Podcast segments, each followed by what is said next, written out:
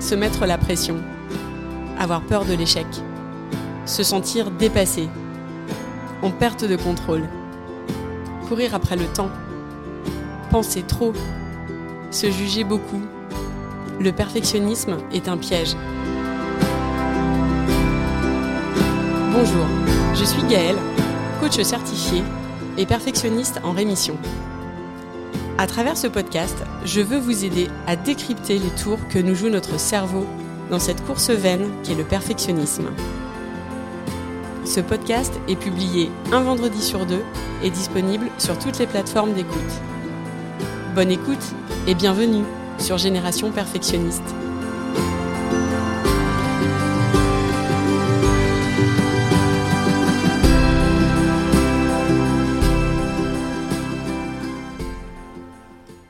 Écoutez l'épisode 33, le perfectionnisme parental, deuxième partie.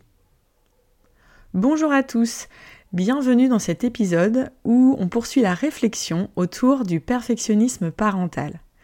Dans l'épisode précédent, on a vu comment le perfectionnisme parental se traduisait et pourquoi ce schéma de comportement est actuellement présent pour beaucoup de parents, et notamment beaucoup de mamans. Je vous ai parlé du niveau d'exigence qu'elles s'imposent et du besoin de contrôle dans la place qu'elles occupent, de leur vécu émotionnel aussi. Et puis, je vous ai partagé mon avis sur l'origine du perfectionnisme parental. Vous vous êtes peut-être reconnu dans ce que je vous ai décrit dans cet épisode. J'ai reçu plusieurs commentaires dans ce sens. Et si c'est le cas, je veux vous dire que c'est OK. Parce que le perfectionnisme parental part toujours d'une bonne intention. C'est parce qu'on aime nos enfants et qu'on veut bien faire qu'on développe des comportements perfectionnistes. Dans ma propre expérience, j'ai cherché beaucoup de clés pour être une bonne mère. Et puis, j'en ai trouvé pour me défaire des schémas perfectionnistes lorsque je me voyais faire. Je veux vous partager ces clés, inspirées de mon expérience, de celles aussi des personnes que j'accompagne et de plusieurs de mes lectures.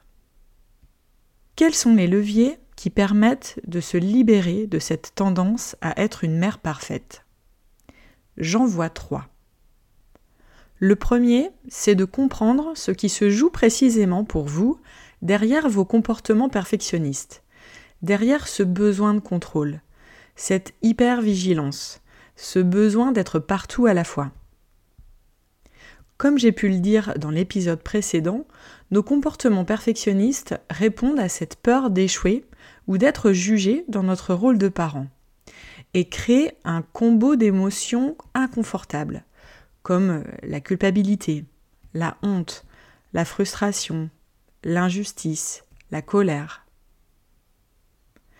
Lorsque vous vous jugez dans votre rôle de parent, ou lorsque les choses ne se passent pas comme vous l'aviez prévu avec votre enfant. Que ressentez-vous? Essayez de mettre des mots sur l'émotion qui vous traverse. Accueillez vos propres émotions comme étant OK, sans les juger. Puis, demandez-vous ce qu'elles ont à vous dire. Les émotions sont créées par nos pensées. Quelle pensée est donc à l'origine de chacune de vos émotions? Pour répondre à cette question, je vais vous aider. Demandez-vous pourquoi. Par exemple, si vous avez honte, est-ce parce que vous pensez ne pas être à la hauteur? Est-ce parce que vous ne voulez pas être jugé? Est-ce que c'est ça la pensée qui vous occupe l'esprit inconsciemment? Je vais être jugé? Creusez alors et demandez-vous par qui? Par vos amis? Vos voisins, vos parents, les profs de vos enfants? Deuxième exemple, si vous êtes frustré ou en colère lorsque votre enfant n'agit pas comme vous l'aviez prévu. Est-ce parce que votre enfant vous fait honte en ne répondant peut-être pas à l'attendu général? Est-ce parce que vous vous inquiétez de son avenir? Ou parce que vous avez le sentiment d'échouer dans son accompagnement? Nos émotions ont toujours un message à nous faire passer. Il y a un sens à aller chercher derrière chacune de nos réactions. plus vite on comprend quel est ce message derrière l'émotion, mieux on peut identifier ce qui se joue vraiment pour nous face à notre enfant. On peut alors questionner ses pensées et voir si elles nous sont utiles, si on a envie de continuer à les nourrir en présence de nos enfants. Ou si au contraire, on a envie de se raconter autre chose à leur sujet et d'aller convoquer d'autres émotions, d'ordre de la confiance, de la compréhension, de la patience, afin de pouvoir modifier nos comportements et accompagner nos enfants différemment. L'indépendance émotionnelle du parent, car c'est de ça qu'il s'agit, eh bien ça s'apprend. Vous savez, c'est cette faculté à reprendre la responsabilité de nos émotions et donc de notre expérience. C'est comprendre que nous sommes maîtres de l'interprétation qu'on veut donner aux choses autour de nous et donc maître de l'expérience émotionnelle qu'on va vivre derrière et dont vont découler nos actions. L'indépendance émotionnelle, c'est un chemin et un bagage qui peut devenir précieux. Et je vous renvoie à l'épisode 28 où je développe ce sujet. Et le truc chouette avec l'indépendance émotionnelle, c'est qu'elle nous permet également de mieux comprendre les émotions de nos enfants. Nos enfants, surtout lorsqu'ils sont petits, n'ont pas d'autre moyen que d'utiliser leurs émotions pour exprimer ce qui se passe pour eux. Les émotions fortes de nos enfants sont inconfortables pour nous. On a tendance à penser qu'un enfant qui a de trop fortes émotions est gênant. On veut régler le problème, comme lorsqu'on essaye de mettre le couvercle sur nos propres émotions. Je pense qu'on est gagnant à plutôt essayer d'aider nos enfants à comprendre ce qui se joue en eux et à mettre des mots sur leurs émotions. Le deuxième levier que je vous propose, c'est de faire le deuil de la mère parfaite. On ne peut pas tout faire comme on l'avait imaginé ou comme on pense que la société se l'imagine. On peut par contre changer de regard sur ce qu'on estime être un bon parent et s'autoriser à ne pas être au rendez-vous sur tous les sujets s'autoriser les ratés. Alors, comment on fait ça? Déjà, on peut faire des choix et accepter de lâcher des choses.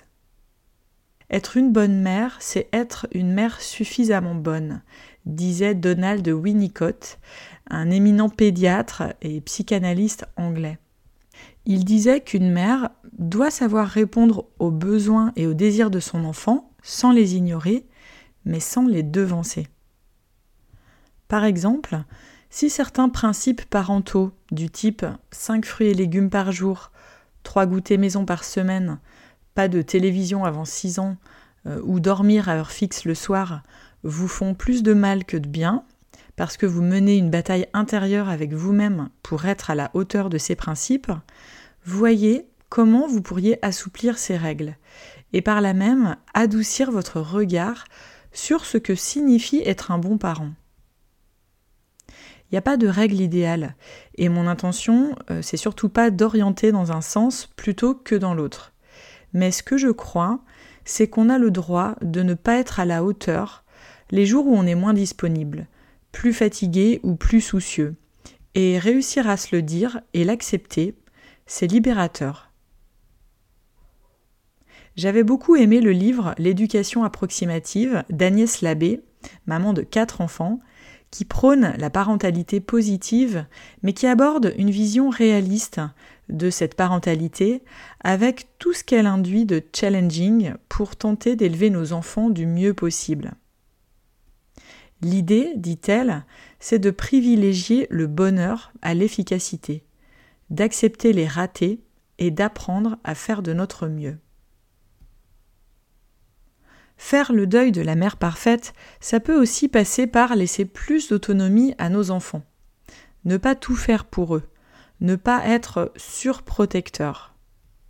Lâcher prise sur euh, la chambre bien rangée ou sur les leçons toutes bouclées. Oser les laisser faire leurs propres expériences des choses, même si elles sont déplaisantes. Derrière notre besoin de contrôle, c'est l'amour du parent qui parle, on voudrait empêcher nos enfants de vivre des émotions négatives. Et pourtant, est-ce que c'est vraiment les aider? Un autre exemple, ce serait de ne pas tout faire tout seul. L'idée, c'est vraiment de sortir du rôle de la Wonder Woman. Accepter que l'autre parent, que les grands-parents ou des amis, des voisins, prennent le relais, même si ce n'est pas parfait à nos yeux. Notre conjoint a sa place à prendre. Parfois, on l'empêche de prendre cette place. Je pense que l'enfant a pourtant besoin des deux pour se construire, et qu'on peut accepter que les choses seront faites différemment. Il n'y a pas une bonne façon de faire les choses. Parfois, des éléments contextuels peuvent alourdir notre vie parentale. Euh, le contexte familial, par exemple, si on est un parent seul, l'endroit où on vit, si on est un peu euh, éloigné et qu'on a des trajets à faire pour euh, rejoindre la ville, les difficultés de nos enfants aussi, leur relationnel, les difficultés scolaires, les handicaps. N'hésitez pas à vous faire aider selon votre contexte, à trouver des groupes de parents, l'aide de psychologues, à en parler avec d'autres mamans. Je pense que c'est vraiment important de ne pas rester seul face à ces questionnements. Sortir du rôle de la mère parfaite, ça passe aussi par s'accorder du temps pour soi. Et à deux, si vous êtes en couple. C'est essentiel d'accepter que ce temps-là, il est nécessaire et de lui trouver du temps dans l'agenda. C'est ok de dire à son enfant qu'on aime être avec lui et qu'on aime aussi passer du temps seul ou avec notre conjoint, avec nos amis.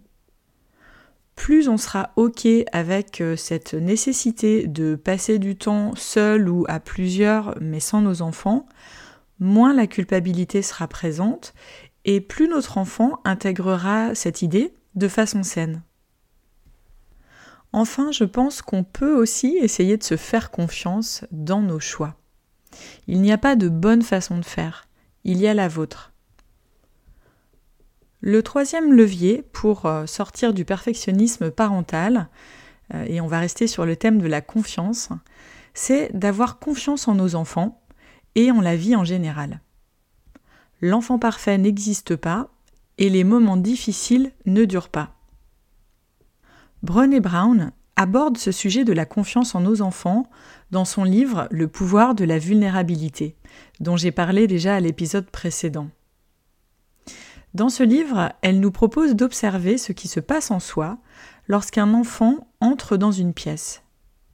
Elle dit Quand nos enfants entrent dans une pièce, on a tendance à les regarder pour voir s'ils ont boutonné leurs pantalons, s'ils sont coiffés ou s'ils ont bien mis leurs chaussettes.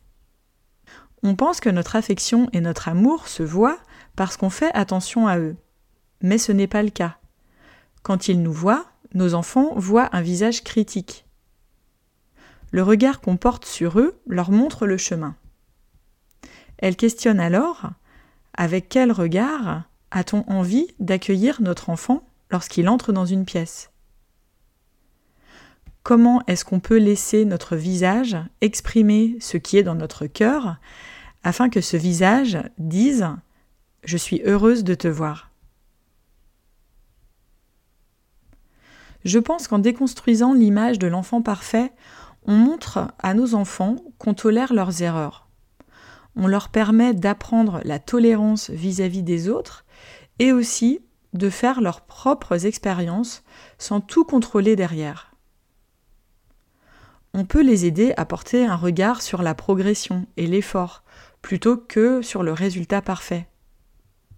On peut aussi simplement communiquer à nos enfants qu'on les apprécie, non pas uniquement pour ce qu'ils font, mais pour qui ils sont. Je vous propose aussi d'avoir confiance en la vie.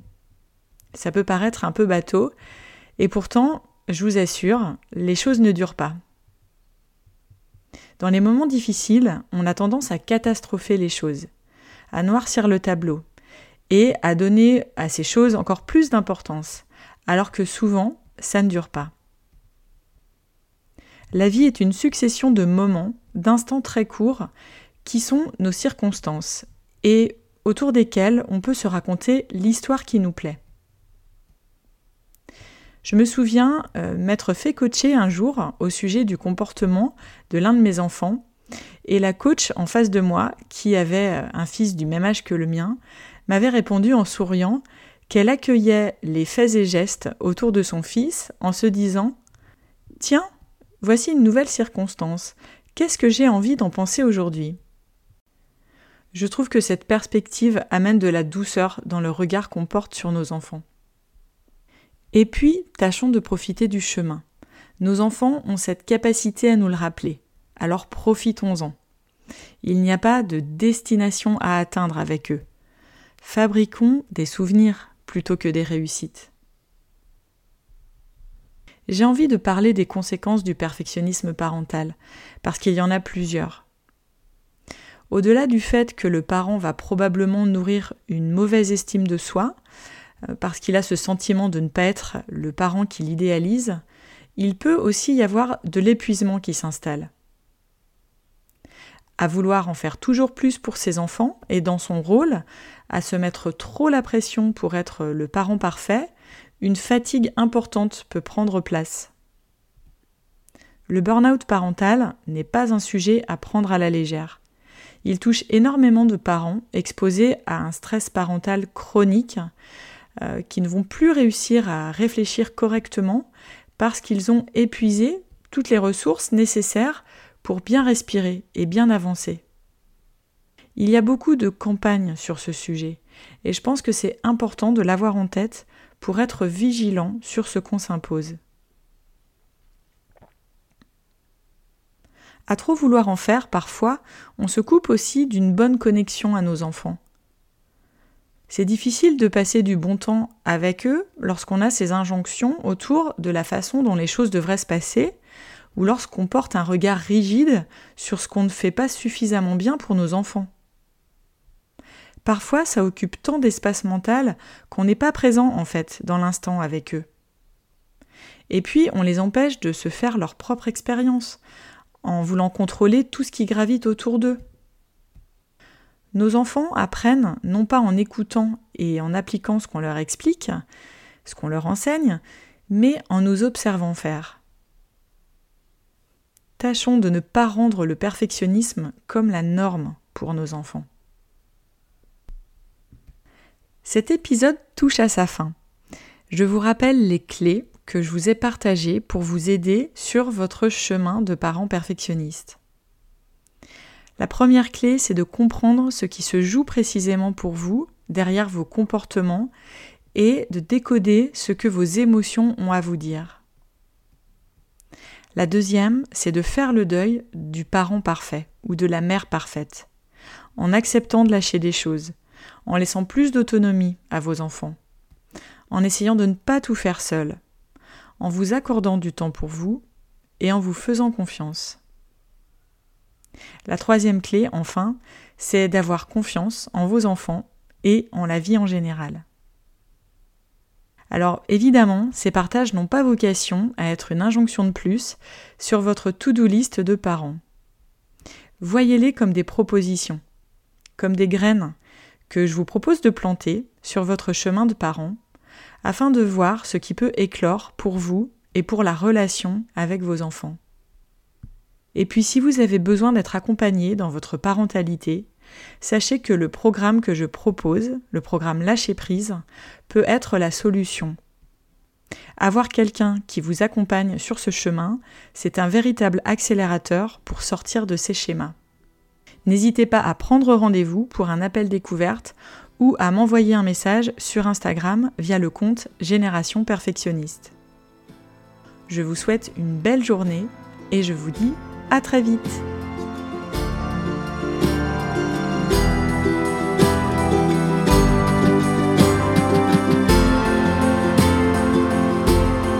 J'espère que cet épisode vous a plu. Si c'est le cas, je vous invite à le partager autour de vous, à me laisser un commentaire ou un avis.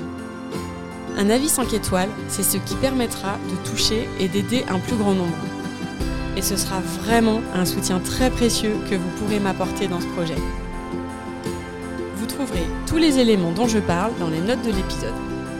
Vous pouvez également me suivre sur Instagram sur le compte Génération Perfectionniste. Enfin, si vous avez le sentiment que le perfectionnisme prend trop de place et qu'il vous éloigne de la vie à laquelle vous aspirez vraiment, le coaching peut répondre à ce besoin. Vous pouvez me contacter et je me ferai un plaisir de vous aider. Je vous dis à très vite pour un nouvel épisode.